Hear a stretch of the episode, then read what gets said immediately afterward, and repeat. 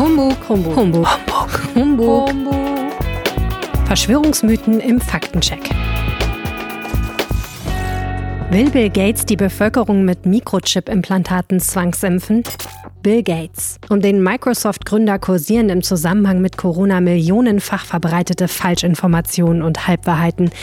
Was steckt hinter der Behauptung, Gates wolle die Menschheit zwangsimpfen? Das wird behauptet.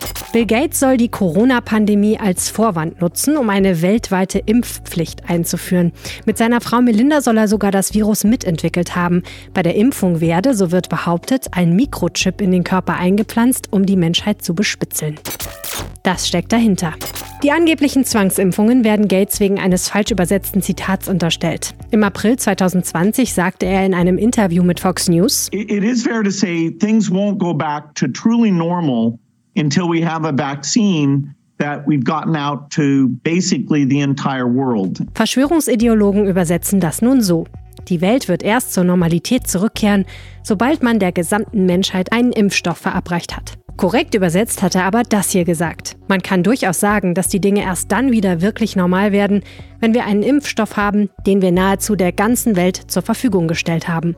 Der gesamten Menschheit einen Impfstoff zu verabreichen, davon hat Gates nie etwas gesagt. Die Theorie um den Mikrochip ist ähnlich entstanden. Anfang März sagte Gates bei Reddit das hier. Eventually we will have some digital certificates to show who has recovered or been tested recently or when we have a vaccine, who has received it. Korrekt übersetzt. Irgendwann werden wir digitale Zertifikate haben, aus denen hervorgeht, wer gesund wurde oder kürzlich getestet wurde oder, wenn wir einen Impfstoff haben, wer ihn bekommen hat.